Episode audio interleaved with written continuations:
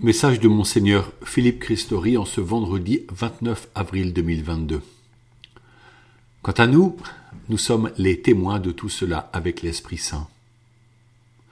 En ce temps pascal, nous vivons dans la lumière de la résurrection de Jésus et nous cheminons ensemble vers la fête de la Pentecôte. Ce temps pascal n'est-il pas aussi important que l'Avent et que le Carême? Notre vie chrétienne est destinée à la gloire de Dieu, dans la puissance du Saint-Esprit que Jésus appelle le Paraclet, mot qui veut dire le consolateur. Et c'est en Église, comme une famille unie, que nous sommes dans cette attente, à l'instar des apôtres réunis au Cénacle à Jérusalem, espérant que se réalise la promesse faite par Jésus. La première communauté chrétienne mettait tout en commun et elle louait le Seigneur. Il est doux pour des frères de vivre ensemble et d'être unis, chante le psaume 133, valorisant ainsi la vie communautaire. Le peuple hébreu, à l'époque du roi David, vivait en clan sous la tente, et la famille élargie prenait soin de tout un chacun. Aussi, l'habitat, les lieux de vie et de travail, les déplacements incessants ne donne que rarement la possibilité de réelles rencontres familiales ou amicales élargies. L'Église est une famille de frères et sœurs, une famille unie par l'amitié en Dieu, par la force du Saint-Esprit. La joie, lorsqu'elle est partagée, ne diminue pas, elle croît.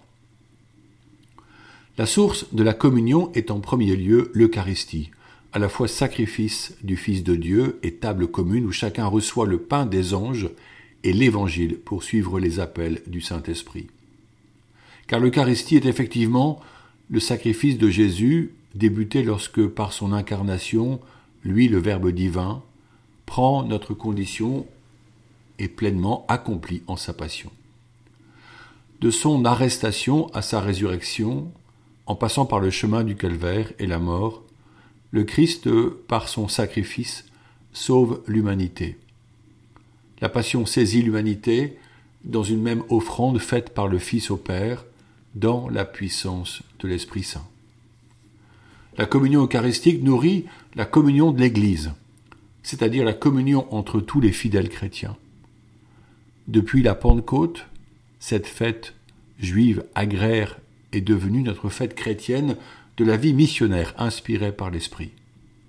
C'est le mystère insondable de l'Église, non pas un mystère qui serait réservé à quelques initiés favorisés par une connaissance privée, mais un mystère de vie et de lumière que nous découvrons en marchant ensemble, à l'écoute de l'Esprit, pour saisir comment nous sommes chacun associés au projet divin de salut. Cette marche ensemble se nomme un synode, c'est une marche ensemble à l'écoute de la parole de Dieu dans la prière et la louange.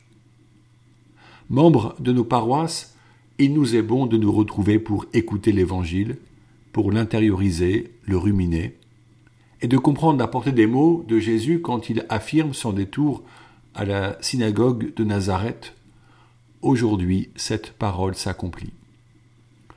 Jésus prononce une parole donnée par le prophète Isaïe 700 ans avant lui. Par ses prophéties, Isaïe soutenait son peuple exilé à Babylone, il osait parler d'un avenir fait de liberté, il affirmait que son peuple n'était pas destiné à demeurer éternellement en esclavage. Dans la synagogue, Jésus affirme que les aveugles vont voir, que les sourds vont entendre, que les prisonniers sont libérés. Au cours de son ministère public, c'est bien cela que Jésus réalise. Seuls ceux qui résistent à cause de l'aveuglement de leur cœur ne verront pas que le Messie est là. Jésus n'avait-il pas dit Bienheureux les pauvres de cœur, le royaume des cieux est à eux. Il faut être capable de pleurer sur son péché pour être consolé par la miséricorde divine. Il faut désirer avoir un cœur pur pour voir Dieu. Mais cet aujourd'hui affirmé par Jésus s'accomplit en réalité maintenant. Cet aujourd'hui se déploie par le ministère apostolique partagé aux prêtres et aux diacres pour le bien de tout le peuple chrétien. Aujourd'hui, Dieu guérit les malades. Il libère les prisonniers des prisons intérieures du péché. Il redresse ceux qui sont courbés, sous le poids de la souffrance et de toutes les violences. Il apporte l'espérance dans une société souvent malade de ses contradictions, jusqu'à faire le choix funeste de la guerre. C'est là la folie des hommes, qui n'entendent pas Dieu qui appelle pourtant à l'amour et à la gratitude. Pour vivre de telles grâces, il nous est bon d'être ensemble au sein de nos paroisses, avec les prêtres et les diacres, chacun entouré de l'affection et de la prière des autres. Il nous est bon d'entendre la parole de Dieu qui nous unit dans la même sagesse. Il est bon de prendre soin des pauvres et des malades, de visiter les anciens à domicile et de leur apporter le précieux corps de Jésus. Chaque vie humaine, souvent insignifiante aux yeux des hommes, est un tel trésor pour notre Seigneur qu'il désire la sauver et la chérir, car elle est destinée à vivre dans sa gloire pour l'éternité. Cette communion dans l'Eucharistie trouve dans l'événement du cœur transpercé de Jésus le signe visible de la vie versée et donnée vers nous. Qui a vu cela mieux que la Vierge Marie? Elle est le premier témoin du coup de lance qui transperce son Fils jusqu'au cœur. L'eau et le sang coulent du corps du Christ. La Vierge Marie a gardé en son cœur les ultimes paroles de Jésus qu'elle a confiées à Saint Luc, qui nous les a rapportées. Père, entre tes mains, je remets mon esprit. C'est elle aussi qui entend la parole de Jésus, qui lui confie le disciple Jean comme son fils. Chacun de nous devient, à travers ce don, le fils ou la fille de Marie, et elle nous guide vers Jésus. Dans la lumière du Saint-Esprit, qui éclaire sans brûler, nous mesurons la grâce que Dieu nous fait quand nous constatons nos fragilités, nos limites et notre péché, fruit de nos infidélités. Mais nous savons que là où le péché abonde, la grâce surabonde. Nous expérimentons que Dieu nous fait miséricorde chaque fois que nous osons nous tourner vers lui avec confiance, avec l'espérance qu'il nous a choisis pour être ses témoins.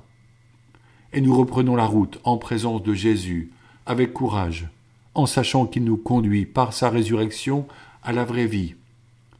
Nous sommes destinés à la vie éternelle, par la grâce de notre baptême. Aussi, nous ne craignons pas les aléas du chemin. Ne nous a-t-il pas promis Je suis avec vous tous les jours Lors de la messe chrismale célébrée quelques jours avant Pâques, j'ai eu la joie de bénir les saintes huiles. Cette noble matière devient signe efficace de la guérison, de la force d'en haut, du don de la vie. Nous y ajoutons le parfum qui, dans la Bible, est synonyme de joie, de fête. Il exalte la divine odeur du Saint-Esprit. Je dois remercier la maison Guerlain, qui nous offre un merveilleux parfum de rose, tout spécialement préparé pour notre Église en Eure-et-Loire. Ces huiles servent dorénavant dans nos paroisses, auprès des malades, comme pour les baptêmes et l'ordination presbytérale de Clément, qui aura lieu le dimanche 3 juillet à la cathédrale à 15h30. Prions en communion avec tous les enfants, les jeunes et les adultes qui vont communier pour la première fois, qui feront leur profession de foi, qui vont être confirmés.